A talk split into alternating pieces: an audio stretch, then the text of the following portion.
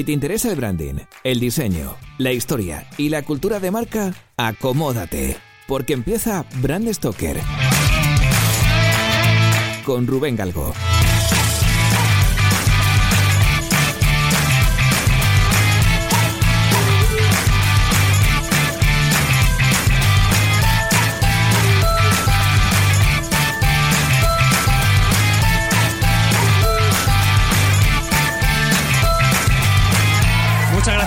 Por venir a este primer directo de, de Stoker. Eh, muchas gracias por, bueno, por, porque los que venís por aquí sois habituales a las Pod Night. Hay gente del diseño, hay gente del mundo del podcast. Y, y nada, bueno, la idea un poco es pasar un buen rato hoy con todos vosotros. Sobre todo que el invitado que tenemos aquí, que ahora presentaré, pues que nos cuente un poco su experiencia y su saber en torno al mundo de las zapatillas, de, de las marcas y del baloncesto, ¿vale? Y, y nada más, eh, simplemente, bueno, pues un, un aplauso. eh, que se note que aquí la gente que está en, en Spreaker ahora mismo, que, que se note que, que note que, haya- que hay gente, que hay más gente aquí que en el, en el comedor de Harry Potter.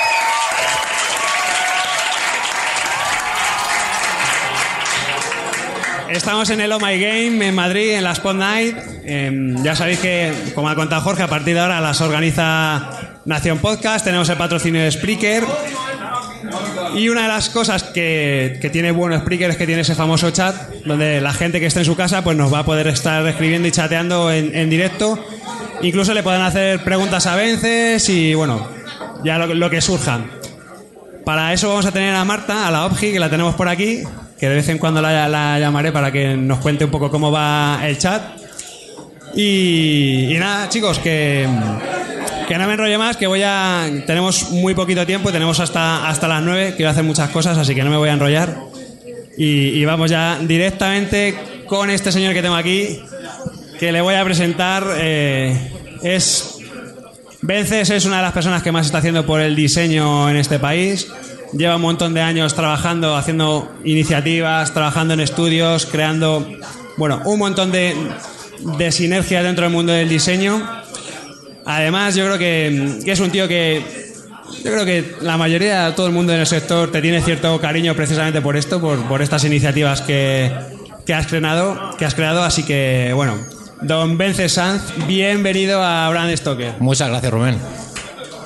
Bueno, pues Bezas, como decía, es una de estas personas que dentro del mundo del diseño y en general todo el mundo te, te habla bien de, de Vences, ¿no? Y eso quiere, quiere decir que es un profesional como un templo, es un tío súper bueno, es un tío que ha creado y liderado equipos creativos, como decía antes, de primer nivel. Pues estoy pensando ahora mismo en Chas o en otros muchísimos.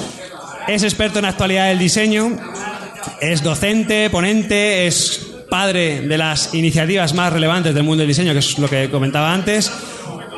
Y en este sentido estoy hablando de Doméstica, que es eh, bueno, la comunidad más grande que hay de creativos en España. eh, a nivel, bueno, en, en castellano yo creo que además es, eh, Sí. si no es la más grande, es de las Bueno, no, no sé ahora porque, a ver, cuando montamos Doméstica era, eh, bueno, era, era un foro que era la única herramienta que había, que había online para poder hacer, para poder hacer comunidad. Ahora tienes un montón de, de herramientas, ¿no? De Telegram, de Slack o lo que sea. Y yo me acuerdo que cuando, cuando dejé Doméstica creo que eran más de 100.000 usuarios los que, los que estábamos ahí. O sea que puede ser de las más, Sí, sí, de las sí. más grandes a nivel, a nivel habla hispana.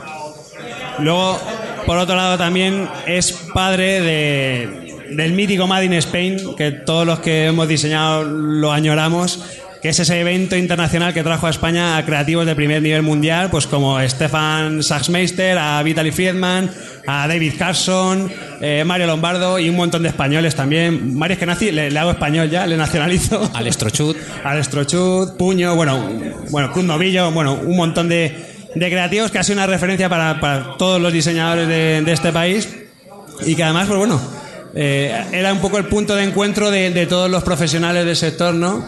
Y todos añoramos, añoramos un Sí, montón. yo también lo añoro, ¿eh? porque a- al final era una manera de desvirtualizar a la gente que estábamos en el foro en doméstica, pues bueno, al final éramos eh, cada uno de, de- de, pues de- de muchos sitios, muchas provincias de España y bueno, el tener un evento en Madrid que nos permitiese estar todos juntos durante dos días, pues bueno, era una era la verdad, era bastante divertido.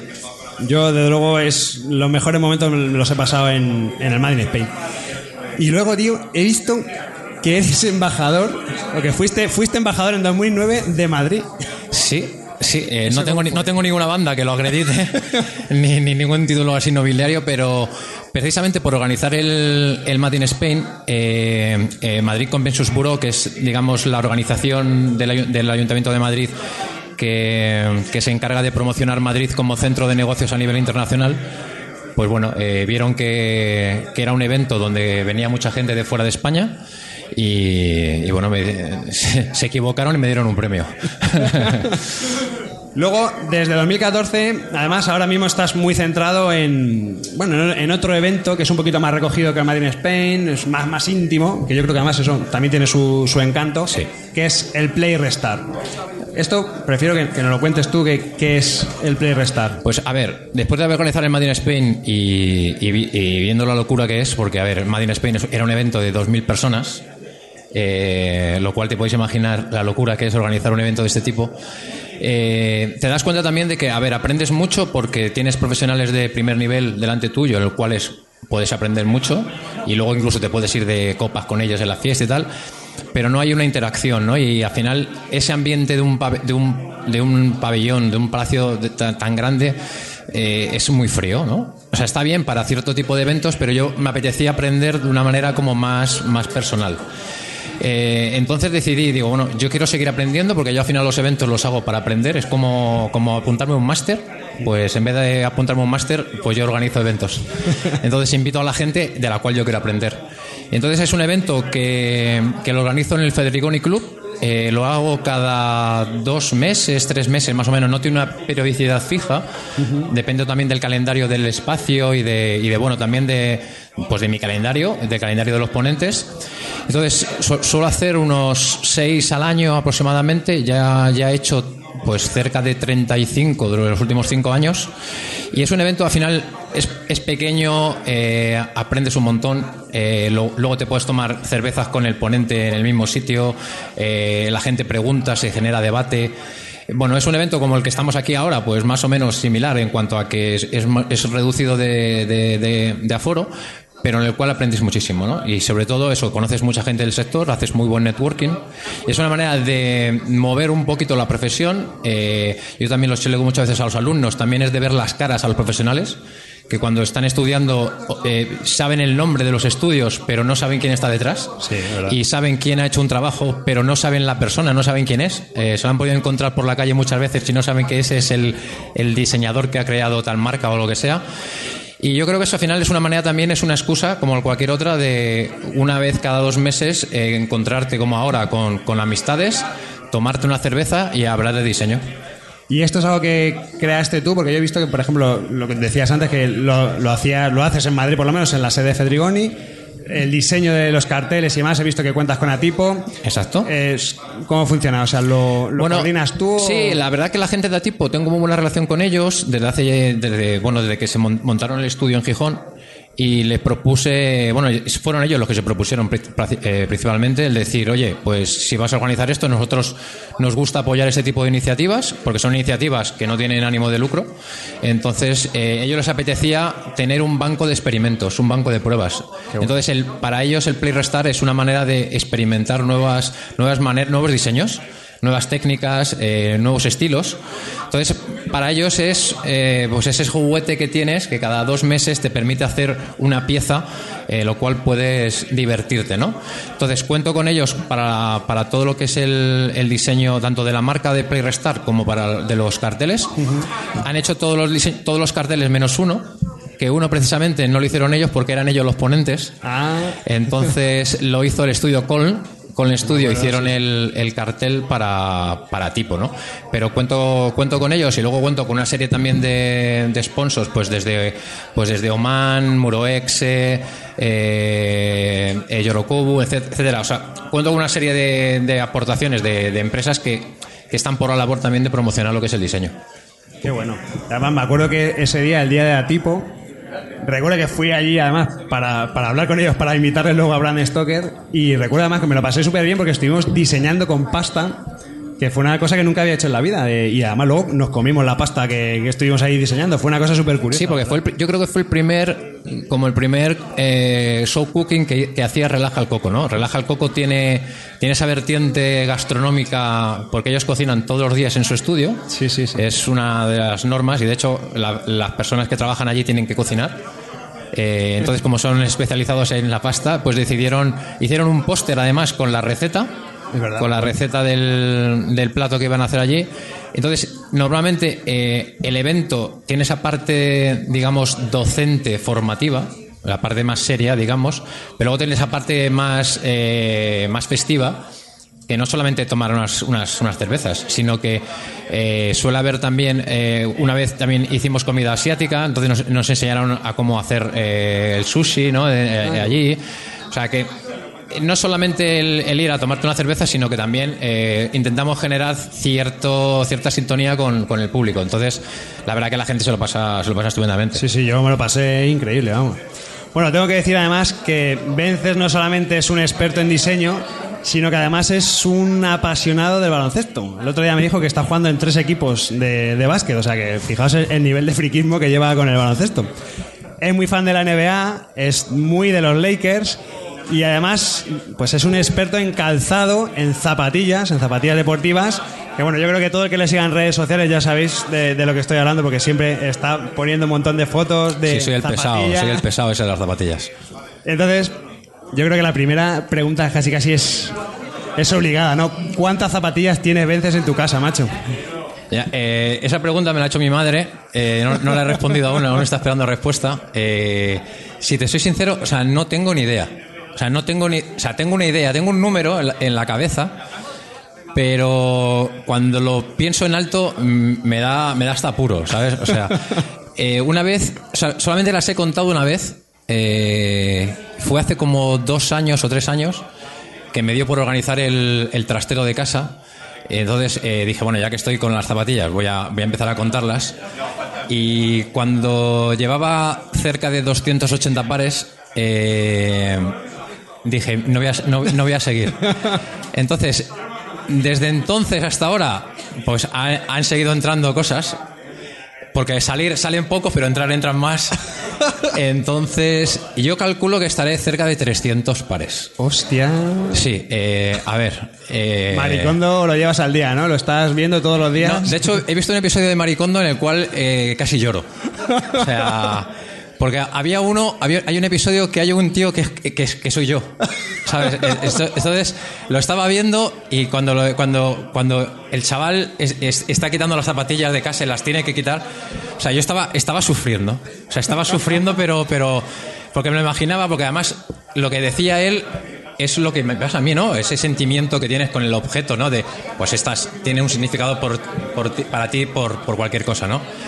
Y cuando veo a Maricondo que está diciéndole, no, tienes como eh, no sé cuántos pares y tal, yo decía, o sea, que me tengo que deshacer de casi 270 pares o por ahí. Digo, o sea, no puedo, ¿sabes? La montaña de. La típica montaña encima de la cama de zapatillas. A ver, eh, tengo el ejercicio, o sea, me, me he propuesto el ejercicio ya en el, en el salón de casa. He puesto todas las que tengo en casa, o sea, la- las que tengo en casa, no en el trastero. Las he sacado todas y las he puesto en el salón para darme cuenta del. O sea, de la enfermedad que tengo, de la tarita. Entonces, cuando ya he visto, cuando lo ves así, en, o sea, entras al salón y, y te- y parece que estás en el Food Locker, entonces ya dices, a ver, esto, esto es serio. Me lo tengo que mirar. Y, y quiero también subir todas las del trastero, subirlas a casa, eh, que tendré que hacer no sé cuántos viajes, pero para allá quiero hacer un filtrado. Entonces quiero hacer, decir, bueno, habrá algunas que tenga que, que pueda tirar, porque estarán hechas una pena, estarán ya podridas o lo que sea. Otras que dije, diré, bueno, yo qué sé, pues a estas se las regalo a un amigo o, o, o las vendo o yo qué sé. Y luego, claro, está la parte difícil de cuál te quedas, ¿no? Entonces, claro, eh, aún así van a ser muchas. Pero, pero vamos, es, o sea, es, es un problema, es un problema serio. ¿Y cómo te nace esta afición por, por las zapatillas? A ver, por un lado, como tú has dicho, me gusta mucho el básquet, ¿no? Y yo creo que también a los que nos gusta mucho el baloncesto, el, tema de las zapatillas siempre está ahí, ¿sabes? O sea, siempre ha estado ahí como el jugador tal lleva estas zapatillas, cuando tienes 14 años quieres las zapatillas del jugador tal. Entonces, de ahí nace, digamos, el, el querer tenerlas, que no el tenerlas. Porque claro, yo a mi padre con, con 10, 12 años le digo, papá, eh, le decía, papá, me compras la Jordan. Y, se reía en mi cara. Porque claro, costaban, yo qué sé, como 12.000 pesetas o 13.000 pesetas, que era como comprarte ahora unas de 250 euros o algo así. Entonces, claro, mi padre me decía, mira, chico, te, te pones las que te compro y, y con eso tiras para adelante. Entonces se te queda ahí como la, como la espinita, ¿no? Se te queda ahí como diciendo, joder. eh. Entonces, claro, las marcas que son muy listas se aprovechan de la nostalgia de los que no hemos podido comprar las zapatillas en su momento y dicen, bueno, ahora ya son, son, son adultos que ganan dinero, que trabajan, que tienen unos ingresos, ahora se las pueden comprar. Ahora hay que aprovechar. Entonces tiran ahí de la parte nostálgica del corazoncito, los muy cabrones, y entonces, entonces yo- viene por ese lado, por la parte del, del, del baloncesto y luego también por, por- también por el tema de las marcas. A ver, a mí me gusta el diseño por, por muchos motivos y también uno por el tema de las marcas. O sea, a mí eh, el tema de... O sea, no es porque sean marquista, pero sí por la parte de la historia que pueden tener una u otra zapatilla, ¿no? O, de- sobre todo de, la- de las marcas. Entonces, al final, eh, esto, en- vez de coger y comprarte un par y tirarlo cuando se te sopea, comprarte otro, que es como mm, suele hacer la gente, pues yo lo he sido... Pero no sé cuándo ha empezado realmente el, el, pro- el problema, digamos, de, de ir almacenándolas. Eh, pero en cuanto ya te vas a vivir solo, dices, bueno, pues ah, mientras haya espacio, pues eh, va va Sigo- metiendo ahí. sigo llenando. Claro, sigo llenando, pero hay un momento ya que cuando llegas a casa te compras un par, porque además yo la guardo con caja. Porque claro, a ver, hay mucha gente que se compra zapatillas, coge la caja y la tira. Pero claro, a mí me sirve tener la caja como, como, sos- como sostén para poder guardarlas. Almacén. Porque claro, así las voy poniendo unas encima de otro. Pero claro, cuando te quieres poner... un- Claro, a mí lo que me ocurre es que voy al trastero de vez en cuando y me encuentro con pares que no he estrenado y es como, como ir de compras. Como decir, anda, si tengo esta saquita de hace ocho años que no me he puesto, pues mira, me la voy a las saco ahora y la- me las pongo. Entonces no sé realmente, pues yo qué sé, a lo mejor llevo con esto 15 años eh, por ahí. eh, Joder, madre No sé. Sí, sí. Y mm, vamos a entrar un poco en, en materia, ¿no? Porque yo, yo creo que nunca lo comentan en el programa. Alguno por aquí sí que lo, lo sabrá. Pero yo tengo tres hernias discales por la vida del diseñador, ya sabéis. Y, y una vez el, el médico, el osteópata, me dijo que las mejores zapatillas, las que estaban ergonómicamente mejor preparadas para, para, para el pie, eran las Nike, las Air Max 90. Y claro, esto me lleva a otra reflexión, y es que ¿de qué depende de que una zapatilla de repente se ponga de moda y arrase y todo el mundo las quiera? Porque por, por ergonomía no va a ser, porque si no todos iremos con zapatos ortopédicos. sí, iremos con las crocs o con las... Una de esas. ¿De qué depende que esto sea así? A ver, al final es como. A ver, en, la- en el, mundo, en el mundo este de las, de la- del, calzado deportivo y las marcas ocurre como con, otros, con otros objetos o con otros servicios. Al final son las propias marcas las que hacen el esfuerzo por, por poner de moda algo, ¿no? Al final ellos saben cuáles son los recursos, cuáles son los lo que tienen que hacer para que, por bien, pueden ser por polémica, Precisamente Nike se ha aprovechado muchas veces de lo que es la polémica y de lo que es la prohibición de ponerse algo para que precisamente te lo quieras poner. Juegas también con mucho con, con, las con los personajes famosos. Eh, o sea, las marcas saben precisamente, y dependiendo de cada marca y qué- qué imagen tiene, qué, qué recursos toca. Con, con mayor o menor acierto, claro. O sea, eso, eso siempre, ¿no?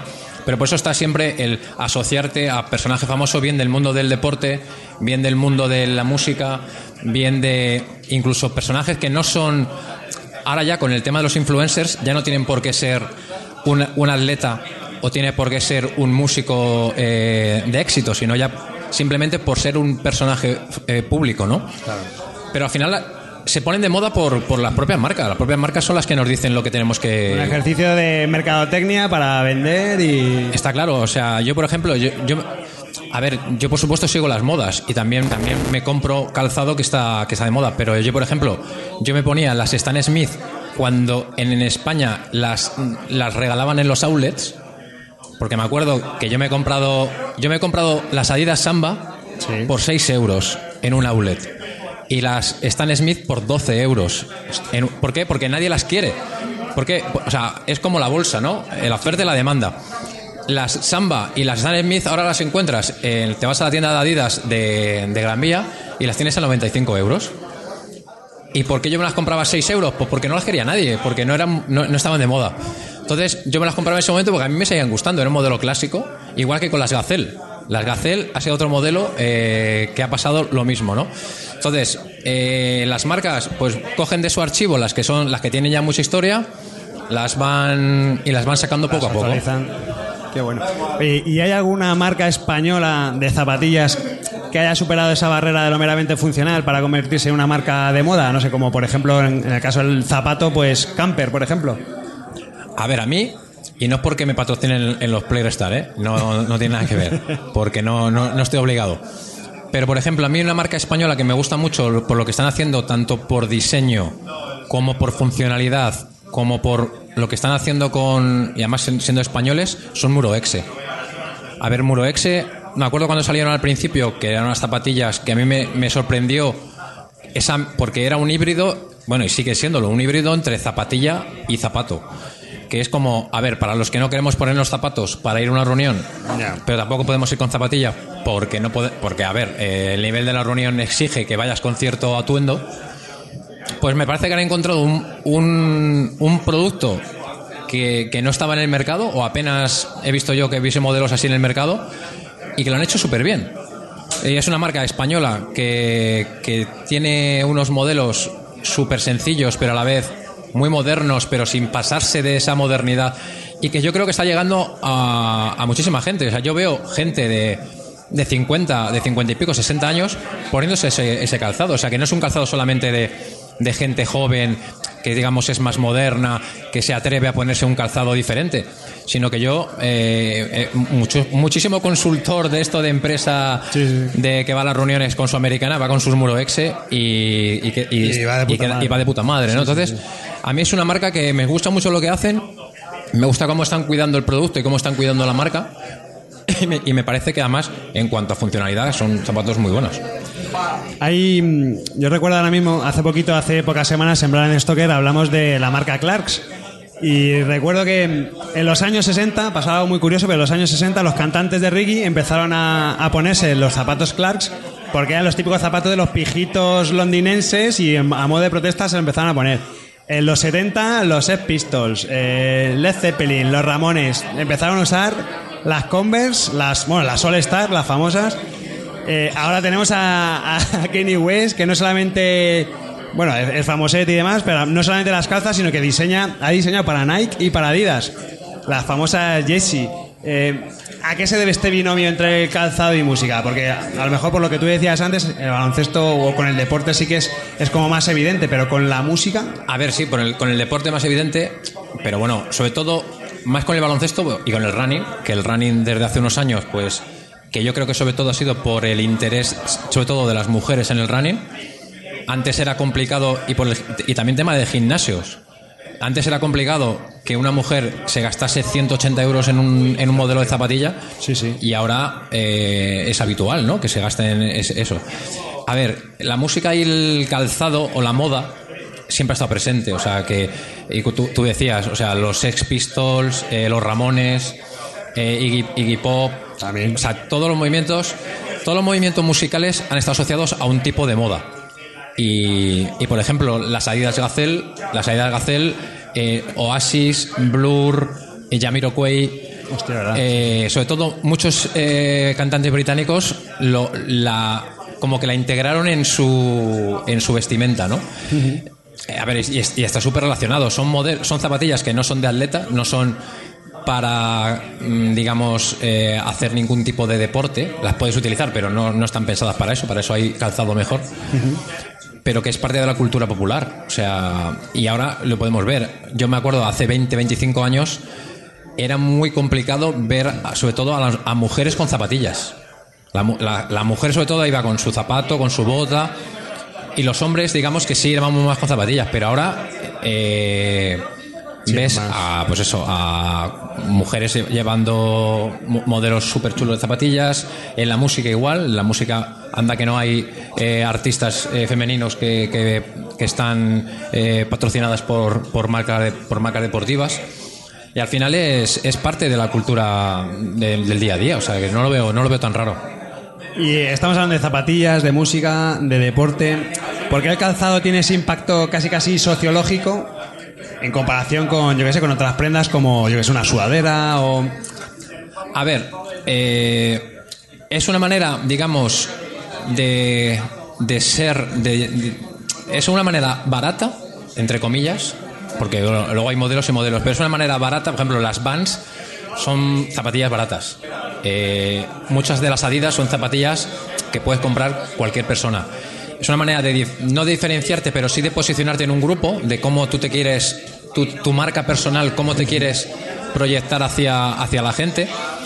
Pero también ocurre, por ejemplo, con las camisetas. eh, camisetas con textos, con logotipos, con nombres de, de, de- de bandas, y eso lo sabe Zara. O sea, Zara, HM, eh, de, de pronto sacan las camisetas de los Ramones, de Guns N' Roses, eh, de grupos de los años 80 y 90, porque es una manera de, digamos, de, de proyectar tu, tu marca personal. Y las zapatillas, pues eso, dentro de lo que cabe, en vez de gastarte eh, no sé cuántos euros en una cazadora de cuero que te mola mucho, las zapatillas es algo que muchas veces es más fácil de poder, de, de poder utilizar. Luego, em, vamos a ver, normalmente em, yo les suelo preguntar a, los invitados, en, en plan esto que siempre suelo preguntarles que, bueno, que me recomienden un, pues una página web, un blog, eh, un libro en el que hablamos de, este tipo de, materias que abordamos en la entrevista, ¿no? En tu caso, te voy a preguntar que nos recomiendes unas zapatillas que digas, estas zapatillas se las tenéis que toda la gente que está aquí en el Oh My Game se tiene que comprar estas zapatillas porque son la hostia por esto. A ver, eh, uf, es que esto es complicado. Es complicado porque, a ver, yo te puedo, decir eh, una Jordan y habrá mucha gente que dirá, mira, yo eso no me lo pongo porque, a ver, eh, con mi tipo de pie, mi tipo de ropa, mi tipo de vestimenta, eso no pega ni con cola. Pero, como decía antes, yo llevaba las Stan Smith cuando yo creo que ni las ni se ni estaban en las tiendas ni se vendían. Y es una zapatilla que le- yo creo que le vale a todo el mundo. O sea, le vale al más pijo porque las puedes llevar súper limpias eh, y son muy neutras y lo cual puedes ir puedes ir arreglado y puedes ir bien. Las puedes llevar hechas una porquería, tipo, Conver- tipo las Converse All Stars. Las puedes llevar pisadas, llenas de mierda, eh, oscuras, negras y, y, te quedan, que y queda que- bien. y quedan fenomenal. Y, y como tienes un montón de colores, opciones, etcétera, al final es un modelo que dices, mira, eh, yo creo que es que a cualquier estrato social, eh, tipo de eh, grupo en el cual tú te consideres que estás metido, es que es una zapatilla que le vale al heavy, al pijo, al rapero, al señor mayor, al niño, a todo el mundo. Por eso me encantan.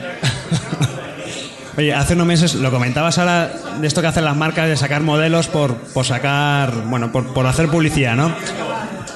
Hace unos meses salió Puma lanzó unas zapatillas, las famosas, bueno, las RS Computer, que bueno, es, básicamente son unas zapatillas del año 87 Con un ordenador. que tiene un ordenador detrás y te indica lo que has corrido, los kilómetros, las calorías. En fin, la historia es que esto se inventó en el 87 y ahora las han vuelto a, a lanzar.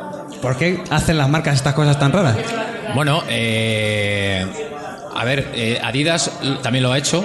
Con, o sea, Adidas también eh, ha jugado con, con esto, Nike también lo hace. Eh, de hecho, Nike ahora acaba de sacar las Adapt BB, las, las nuevas que se conectan con el iPhone, entonces no tienen cordones y con, el, y con una aplicación te atas las zapatillas, digamos, y se adaptan a tu pie y de hecho se cargan una especie como de como de tapete. Tú dejas las zapatillas por la noche y se cargan a- se cargan ahí. Qué guapo. A ver, el tema tecnología y zapatillas siempre ha estado ahí. Y siempre, o sea, todas las marcas quieren posicionarse como que somos los que están innovando más.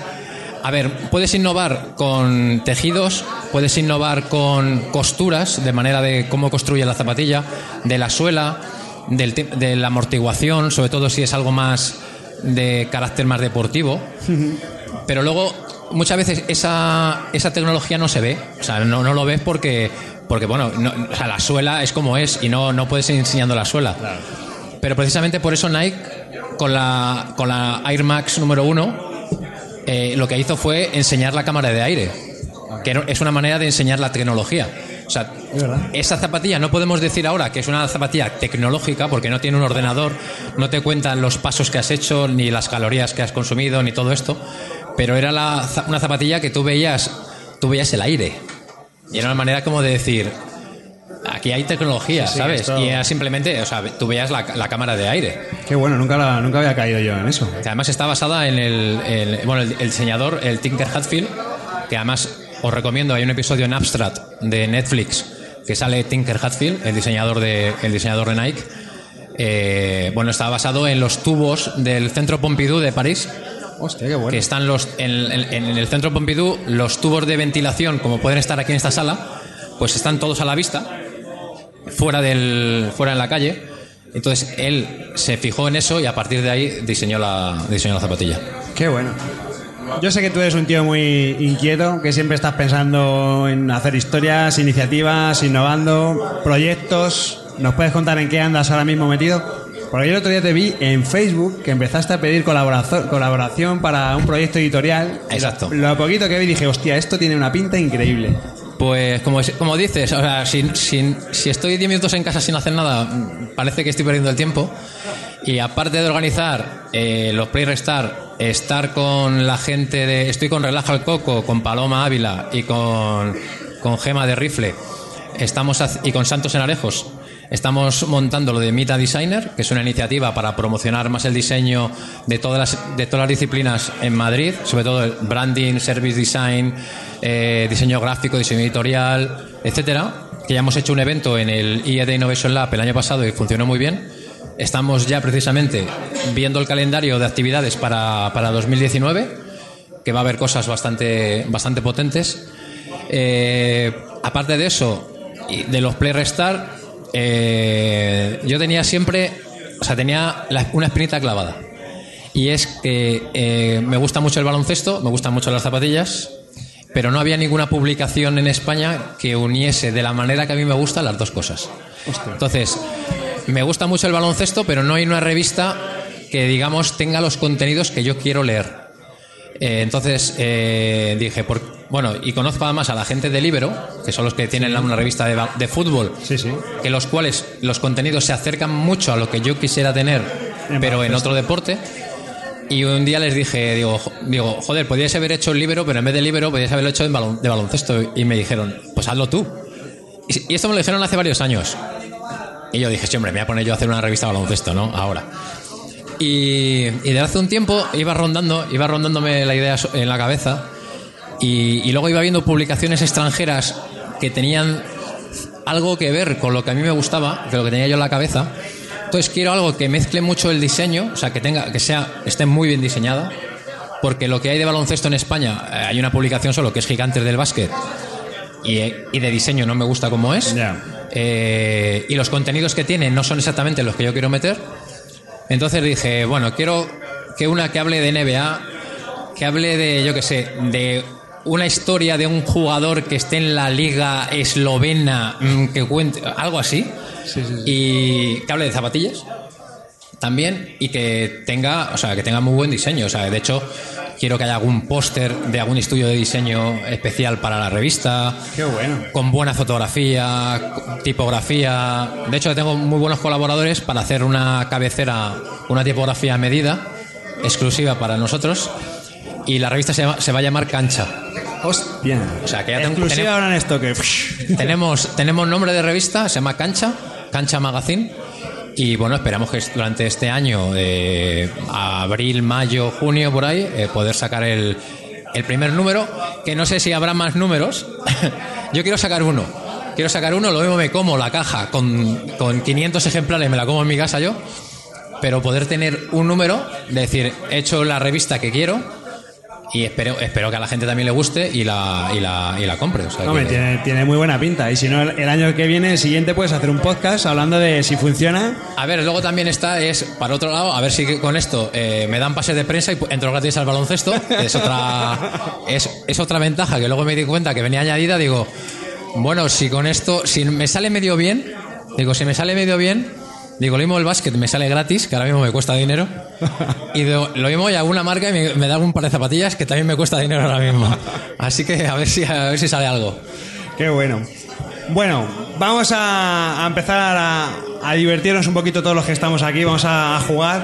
Al fin y al cabo, pues, oye, toda la gente que, que ha venido aquí, pues, vamos a intentar interactuar con ellos. Y a mí se me ha ocurrido el crear un pequeño concurso, ¿vale? Lo que he llamado duelo de zapas. En el que yo te voy a ir contando. Me voy a enfrentar dos zapatillas y tú me tienes que decir cuál te mola más, cuál, cuál es mejor. Un poco Vale. argumentarlo de alguna, de alguna, de alguna O forma. sea, tengo que elegir una de las dos, ¿no? Básicamente, sí. Vale. Tenemos en primer lugar, bueno, es que esta ya me la has dicho, las Adidas Gazelle y luego, bueno, las las Las Chuck Taylor, las las Chuck Taylor All de toda la vida. A ver, tengo las dos, por supuesto, pero por ejemplo las Chuck Taylor no las tengo, no las tengo en bota, las tengo, las tengo en, en- en bajo. El otro, el otro día, de hecho, haciendo recuento, me di cuenta de que tenía bastantes cajas de, de Converse de All Star sin estrenar. De hecho tenía ¿Qué número me- tienes? Que a lo mejor tengo que ir. un 46. Hostia, O sea, lo- creo que poca gente aquí a lo mejor eh, tiene el mismo número que yo. Eh, a ver, la- a ver, las Converse fueron realmente un modelo revolucionario. O sea, y de hecho Converse fue la marca que patrocinaba la NBA durante muchos años. Entonces, a ver, cuando quería jugar a baloncesto, yo de hecho de pequeño jugaba con unas imitaciones que no sé qué eran, ni siquiera eran las Converse, era una, una imitación de las All Star. Que yo no, sé ni cómo jugaría, porque vamos me, vamos, me pongo eso ahora y me salen am- ampollas a los 10 minutos. Pero. Y las, las Gazelle, que también tengo. Tengo como 4 o 5 pares. Eh, la Gazelle precisamente me, gust- me gustaron me gustaban mucho por el tema de la música. Porque me acuerdo. Si veis vídeos de Jamiroquai, Sí, sí, sí, sí. a mí me acuerdo que Jamiroquai en su momento me gustaba muchísimo. Jamiroquai iba de Adidas 100%, iba con el chándal Adidas de varios colores, con su gorro indio y tal, y luego llevaba las, las, las Gazelle. Y, y las Gazelle es un modelo que tiene como cuarenta y pico años, que es más moderno que las, que las, que las, que las All Star. Pero precisamente era un, era un modelo que era, era muy popular, era muy asequible para la gente. O sea que, y de hecho, pues eso, en- como en las tribus sociales, eh, entró, ent- entró súper fuerte. A mí es un modelo que me, que, que me gusta muchísimo. Además, en principio salió en un color. Tienes que elegir. Yo las Gazelle, las Gazelle. Además, el nombre mola un montón. Eh, El nombre mola muchísimo. Sí, Sí, sí. Vamos a ir un poquillo, un poquillo más rápido, que nos, nos quedan 25 minutillos. Vamos a ver el siguiente, el siguiente duelo. Estas son mitiquísimas, la J Hyper Olimpo versus las Adidas All Star. No, su- Superstar. perdón. Superstar. A ver, a la J. Haber le tengo, le tengo un cariño nostálgico, aparte de que eran irrompibles. Y, y- y además crecías 5 centímetros en el momento que te las ponías. Sí, sí. Fueron mis primeras zapatillas de marca. O sea, mis primeras zapatillas de marca. Es decir, o sea, dándole el coñazo a mi padre hasta que me compró estas para jugar al baloncesto. Imagínate eso. Te las pones ahora y, y, puedes y puede- y pueden- no, o sea, no te levantas del suelo con lo que pesan. Pero sin embargo, aquí tengo que decir que la Superstar, o sea, guardan un, guardan un, un sitio más grande en mi corazón. Porque las, las popularizaron sobre todo Randy en sí, Claro. que Randy en sí precisamente hizo una canción que se llamaba My Adidas, que gracias a ello fue la primera banda de, de música que, que firmó un contrato con Adidas. Qué bueno. Por un millón de dólares, Hostias. además. Y, y además la Superstar, la Superstar también es otro modelo que te las puedes poner ahora. Y, las, las J Hyper Olimpo se las he visto a obreros en la construcción, macho. a obreros a la construcción y, y a jubilados. Es como el, es como el público al que va, ¿no? Entonces, a, a ver, lo de jubilado aún me falta poquito, pero, pero podría estar ya allí, o sea, podría estar ya casi en ese grupo. Pero las, a ver, yo, a ver, Randy en sí ha sido mi grupo de rap. Eh, cuando tenía 10, 11 años, los escuchaba eh, todo el día. Para mí las, las superstars son muy, muy a tope con ellas. Aparte que luego lo de la puntera de la Solstar, de, de la Superstar, eh, fue, fue Eso han copiado innovador. Eso lo han copiado muchísimo, sí, sí, sí. Vamos con otro duelo. Tenemos las Vans All School versus las Nike Cortez. Vale que son modelos de tribus urbanas muy diferentes. A ver, Pero a nivel A ver, de, de a- calzado, Todo el mundo conoce las Nike Cortez por la película de Forrest Gump. O sea, y ahí el marketing que hizo Nike fue como. Se nos ha ocurrido ponerle una en una peliculita como que ha sido de la más taquillera de la historia. Y a ver, eh, a, todo, el- a todo el mundo le, le- le flipan las, las Cortez. Yo no, no puedo ni verlas. yo las asocio a los bacalaeros, a los poligoneros, a ese... Yo no, yo no es tanto eso como que la. como que. Yo creo que por como tengo el pie grande, este es, yo creo que es ese, es ese modelo que queda bien a la gente con el pie pequeño. Y los que, no te- los que tenemos un 46 nos ponemos eso y, y es como, mirad, eh, o sea, con esto no puedo ir a ningún lado. Y luego Vans tiene el rollo eh, skate, tiene el rollo BMX, tiene, tiene ese rollo más, Más urbano, urbano, sí. más rebelde. Y aparte que, a ver, eh, Vans tiene como marca, me parece que es un. ha sido un buen ejemplo de cómo una marca de skate se ha ido posicionando, como a día de hoy también es una marca que antes los pijos no se la ponían y ahora se la pone todo el mundo. Sí, verdad. Y es una marca precisamente, precisamente este, este modelo. Creo que las, las Old School fueron las primeras que llevaban ya la, la banda esta lateral de cuero en, en- en ellas. Y a ver, aquí, o sea, sin duda te diría las, Old School. las Vans Old School a muerte. Yo soy, es que soy- yo soy Old School. Entonces, si pones una camiseta, una zapatilla, el nombre Old School, a muerte con ello. Vamos a ver el siguiente duelo. Aquí ya entramos con cosas más serias. Aquí tenemos la Sonitsuka Taichi Tiger y luego la espuma Sparko, que es que yo me acuerdo de la época en la que se pusieron de moda. A ver, esto, esto como las. O sea, yo, de eso, en el momento que la gente se ponía las estas, o sea, yo iría con un lanzallamas a, a- a- a- quemar todas. O sea, las he odiado, pero no te imaginas cuánto. Era la época de Fernando Alonso. La época de Fernando Alonso, que la Fórmula gente la 1. llevaba como si fuese a pilotar un Fórmula 1, era como, mira, no, no puedo. O sea, es que, de verdad, mira que con Puma, a ver, la marca me mola y tiene modelos, tengo modelos Puma y, a ver, la marca me gusta. Pero además Sparco, que es como eh, eso, de un fabricante de cosas para coche, de asientos, de racing, es como... Muy forzado. Claro, y era, claro, era la época de Fernando Alonso que estaba con, con esto y con, y con, la, y con la, eh, la margarita en el coche. Hostia, ¿verdad? O sea, eh, eh, todo, es- todo está relacionado. Eran las zapatillas estas y la margarita en el coche. Yo creo que es, es una época para borrar totalmente. Y luego estas, claro, que sal- salió, las lleva Uma Thurman en una película de, eh, de Quentin Tarantino donde se carga en una, en la- una escena a ciento y pico ninjas. Pues claro, a ver, eh, entre una y otra, pues claro, prefiere ser, Uma a prefiere ser Uma a, a ser Fernando Alonso. Y además yo no tengo el cuello de Fernando Alonso, ¿sabes? Vamos con otro duelo. Estas, mira, estas son las que me recomendaba mi, mi podólogo, las Nike, las Air Max 90, versus las New Balance 547, que son dos modelos mitiquísimos. Mitiquísimos, las Air Max 90, estas fueron las segundas que salieron de Air Max, después de las de que te comenté que diseñó Tinker Hatfield. Yo creo que son las únicas Air Max que no me gustan. Fíjate. eh, Las que llevo puestas. Las que llevas puestas, pues yo creo que son. No las he, ten- las he tenido alguna vez. Yo creo que cuando salieron las, las, las llegué a tener, pero no, no, no estoy muy seguro. Y las. eh, La New Balance. Las New Balance, sí. O sea, la New Balance también es muy de tribu social. O sea, es muy de tribu. Aparte, es un modelo que no tiene tantos años, creo que son del año 88 por ahí. Además, el diseñador que las, que las hizo, creo que es Steve Smith, también diseñó las 1500, el modelo eh, New Balance 1500, que es uno de los más representativos también de la marca. Y a mí las New Balance eh, me parece. Además, es una zapatilla made in USA, que también tiene esa parte de marca, ¿no? Porque ya sabes que.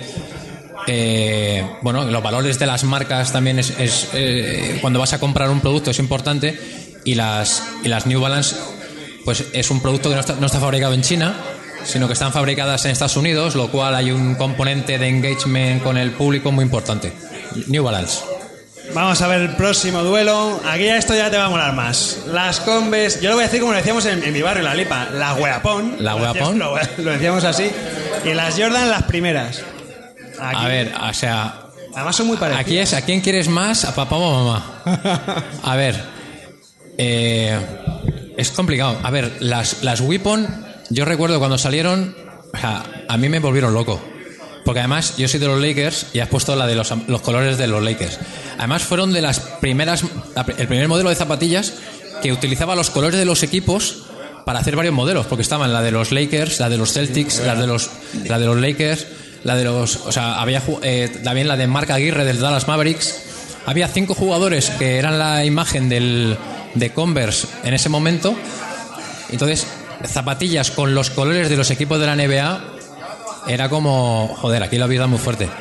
Pero claro, eh, si te digo que, claro, yo, a mí, cuando, cuando salieron las zapatillas de Michael Jordan, eh, claro, tú, tú veías a Michael Jordan y, claro, veías a un señor que estaba volando. Porque tú pensabas que volaba.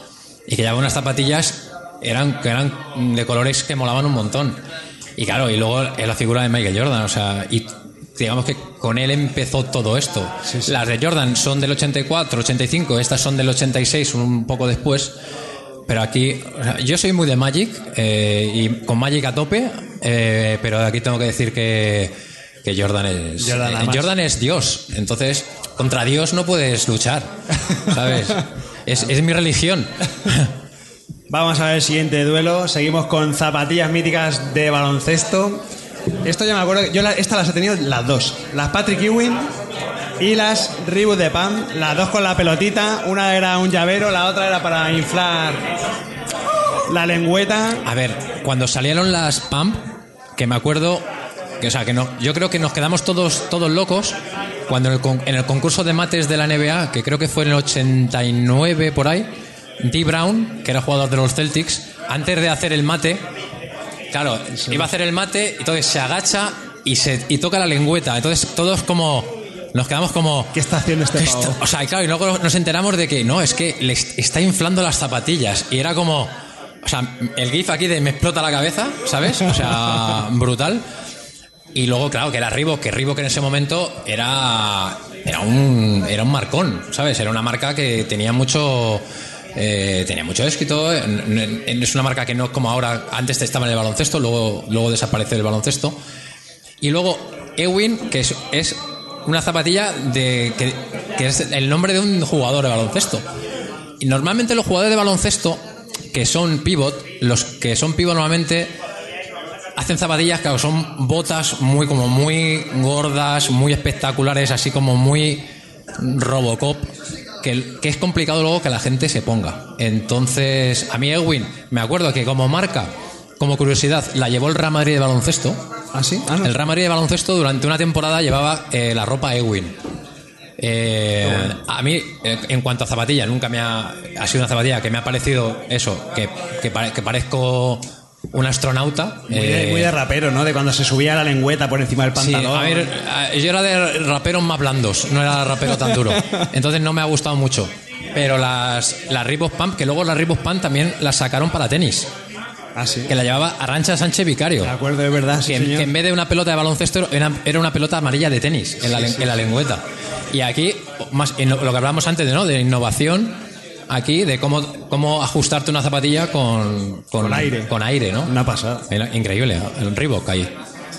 Bueno, venimos a territorio nacional, venimos con las Air Force One de Nike, que son, bueno, modelos míticos, pero aquí en España era la época de Juventud de Badalona que lo estaba petando, de Jordi Villacampa Jordi Villacampa. y sus Kelme Villacampa, que era, bueno, Además era cuando el Juventud eh, estaba es- era un equipazo.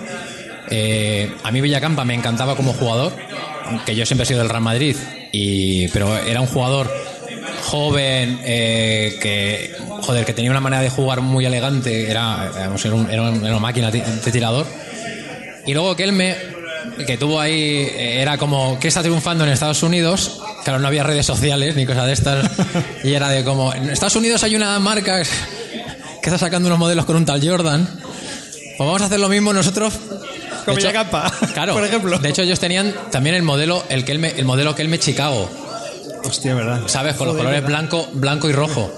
Que era como, a ver, eh, se os nota mucho. Es como, como la marca John Smith, ¿no? Que John Smith directamente lo que hacía era copi- copia y pega de, de- de- de modelos que triunfaban. Era el mismo modelo, pero con la marca John Smith. que de hecho patrocinó a la selección española de baloncesto también, ¿no? Y a ver, aunque este modelo de las que me Villacampa me parece, a ver, que es un, es un clásico y, y me parece me parecen súper buenas. Eh, a ver, las Air Force One, a todos los que nos gustan las zapatillas, ¿quién no ha tenido una Air Force One? Además que hay como 2.000 modelos diferentes de Air Force One. De hecho, hace po- estos días, eh, ordenando cajas, me he encontrado dos, que tengo dos pares sin estrenar aún de Air Force One. así que, así que Air Force One a tope. Vale, nos quedan 10 minutos, así que vamos súper Venga, rápido. rápido. Las Jordan 7 versus las Fila Grand Hill. Esto ya. Pues mira, eh, Gran Hill era, yo creo que después de Jordan, mi jugador favorito. Esta las he tenido, que ahora las veo ahora y digo, joder, ¿cómo me puse yo eso? Esas las he utilizado ya para jugar al baloncesto. De hecho, este es el modelo. Sacaron como cuatro o cinco modelos de Gran Hill. Porque Gran Hill, a ver, no, no tiene el nombre de Michael Jordan, por supuesto, pero en su momento, cuando estaba en, en Detroit, era el jugador más elegante jugando al baloncesto sobre una pista de la NBA. Y, y a mí Gran Hill, o sea, me flipaba. De hecho, Gran Hill se retiró como con lo- a, a los 40 años. Sí, era muy mayor, es verdad. Y eso que era un tío que venía de familia de pasta, que podía haberse dedicado a otra cosa. Se lesionó muchas veces y seguía jugando. Le tengo un respeto a- a- a- tremendo. Y, y este modelo de Jordan, aunque me gusta y lo tengo también, eh, aquí el- mi corazón me tira a, a fila. Aun- Aunque es una marca que, que no, no, no- no he tenido mucho, pero que bueno, que ahora otra vez vuelve a vuelve a digamos a estar en el mercado, ¿no? Con muchos productos. Vamos a ver el siguiente duelo. Esto ya son las últimas, esto ya son palabras mayores. Estas son las, las que dicen que son las de las mejores zapatillas que hay para jugar ahora mismo al baloncesto. Leí el otro día en un artículo. Las Under Armour Hit Seekers y las Nike LeBron 16. Mira, de las marcas que no tengo aún, eh, aún ningún par es Under Armour. No tengo ningún par de Under Armour. No sé por qué, no se ha dado la, la circunstancia. Eh, las nuevas de Carry, las Carry 6, las he estado echando un vistazo y, como que me hacen tilín, como que las veo ahí y digo, estas en algún momento podrían, podrían caer, pero no estoy seguro. Sé que, sé que Under Armour está haciendo muchos esfuerzos por posicionarse también. En, pasa que en baloncesto solamente tiene una figura clave, que es Curry, Stephen Curry. Luego tiene a Jordan Spieth en, en- en golf, a Michael Phelps en natación. O sea, tiene buenas, tiene figuras bastante importantes del deporte. Pero es una marca que, o sea, que sí, pero no. ¿Sabes? Este- una cosa así un poco. A ver, y me gusta la, y me, y me gusta la marca, pero la veo aún demasiado de fútbol americano. Y no, me, no, no la veo en otro deporte. Y las LeBron, o sea, la LeBron 16, estas que son bajas, eh, no, las he, no las he utilizado, las he visto, las he tocado, las he, las he visto en la tienda. Y tengo algún par de LeBron James de algún otro modelo anterior y estas me parece un zapatillón.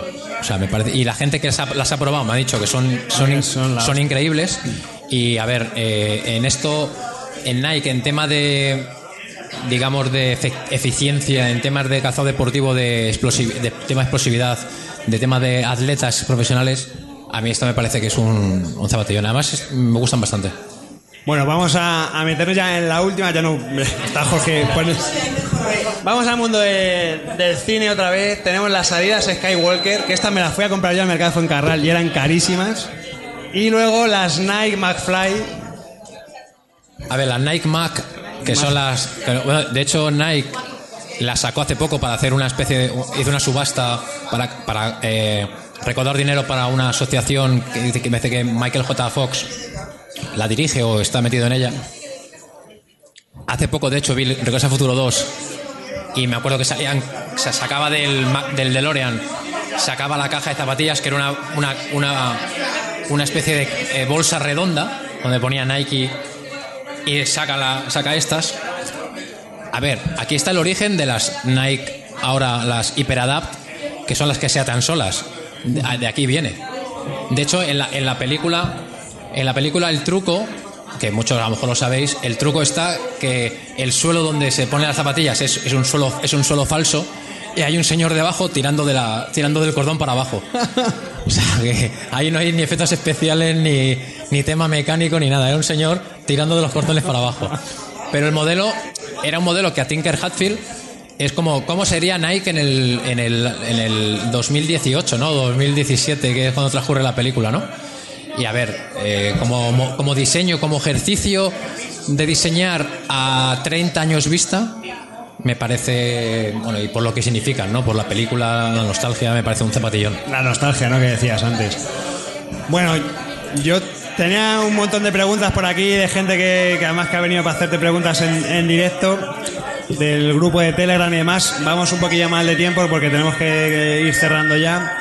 Pero tengo, bueno, un- un- una preguntita que nos ha mandado alguien que yo creo que, que tú conoces. A ver, dispara. A ver, a ver, ¿quién puede ser?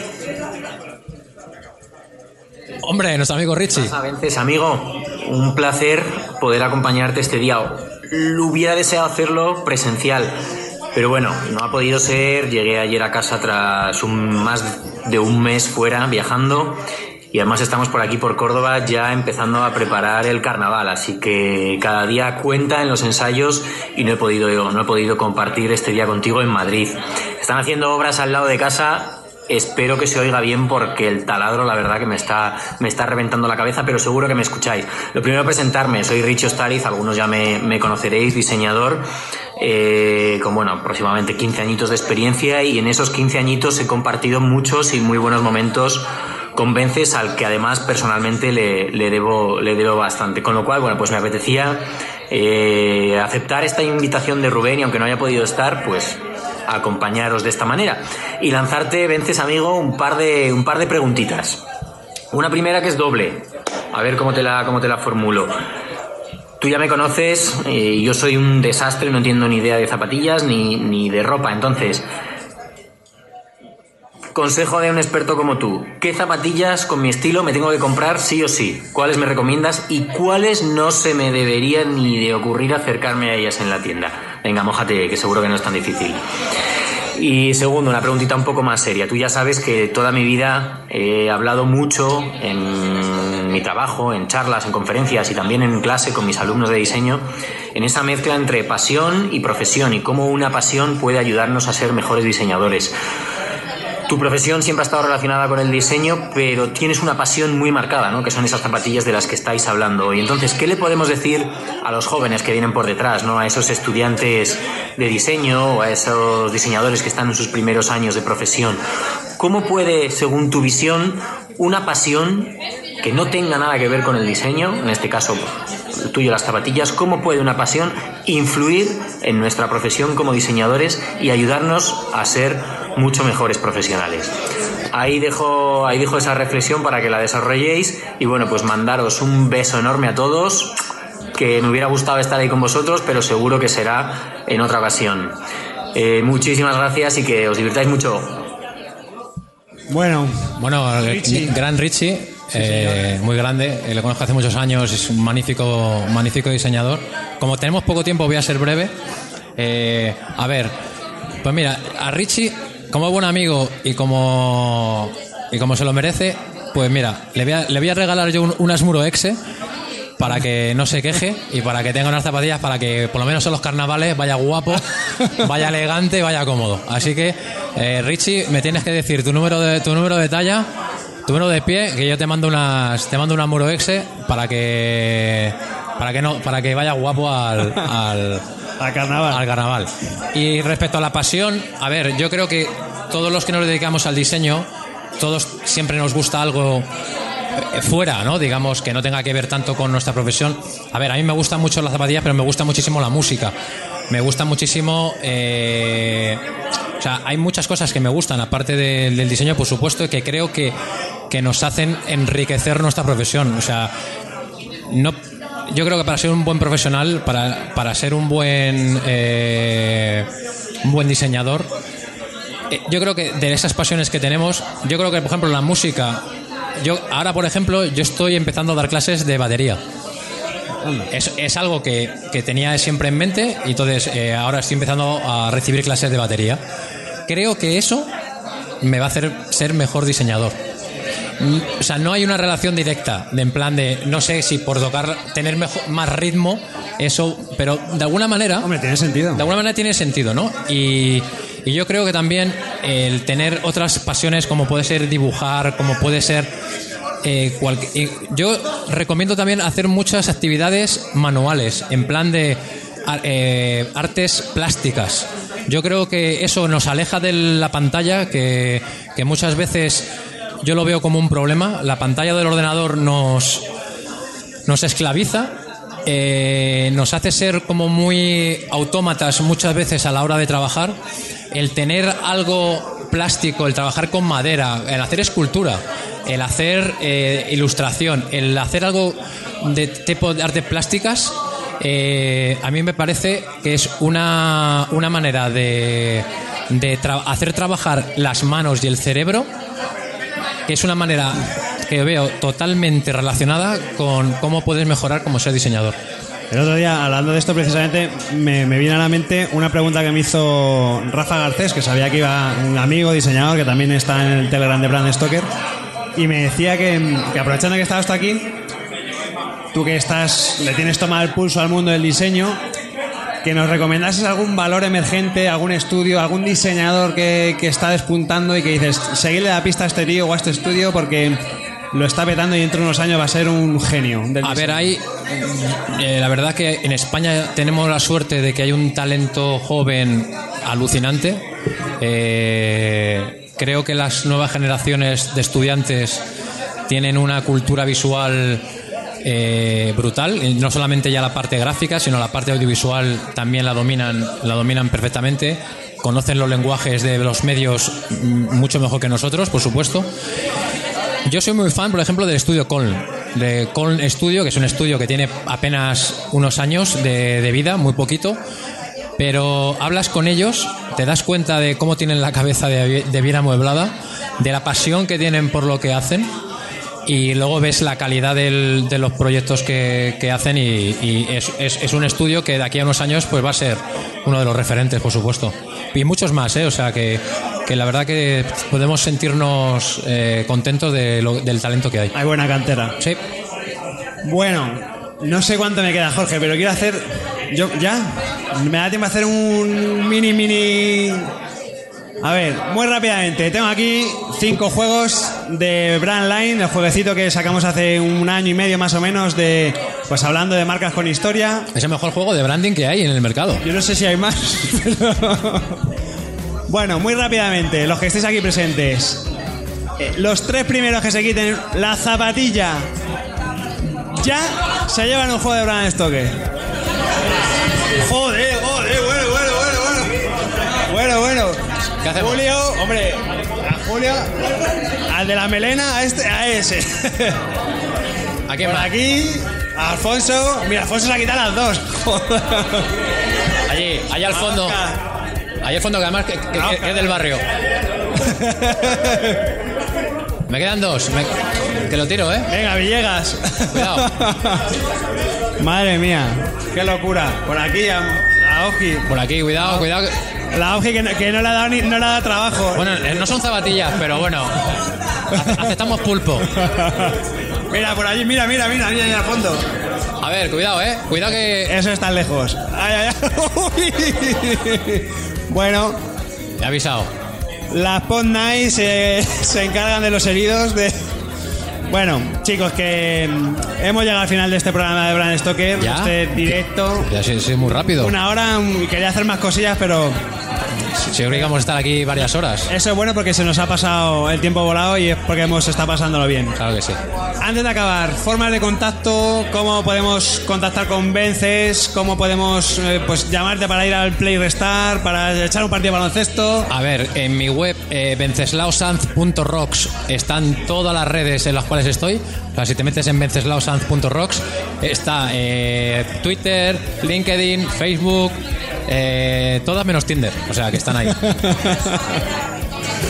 Bueno, pues lo dicho, Vences, ha sido un placer. Muchas gracias por venir a Brand Stoker. Muchas gracias a vosotros por invitarme. Gracias por compartir tu experiencia y tu saber zapatillero. Un placer. eh, que, que hemos, hemos pasado un rato súper majo. Y, nada, y los que estéis aquí, pues eh, muchísimas gracias por venir a este primer directo de, de Brand Stoker. Espero que la hayáis pasado muy bien. Muchas gracias a la gente que está en el chat, que he visto que son poquitos, por eso no, no hemos dado trabajo a, Marta Laopki, que era un poco la que iba a leer los comentarios del chat. Y bueno, gracias también a, Jorge Ove, que es el presidente de MadPod, que es de cualquier podcast.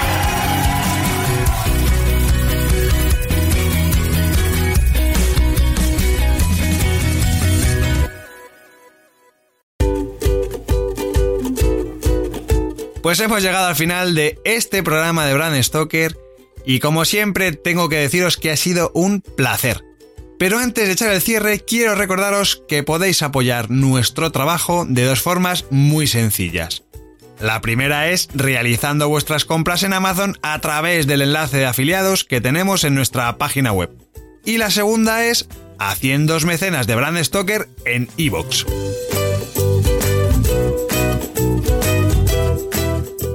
Brand Stoker es una iniciativa de Gallicus. Gallicus es el estudio especializado en creación y gestión de marcas que dirige Rubén Galgo. Si lideras una empresa o eres la persona responsable de crear o actualizar la marca de tu compañía, no dudes en ponerte en contacto con nosotros. Búscanos en nuestra web gallicus.com.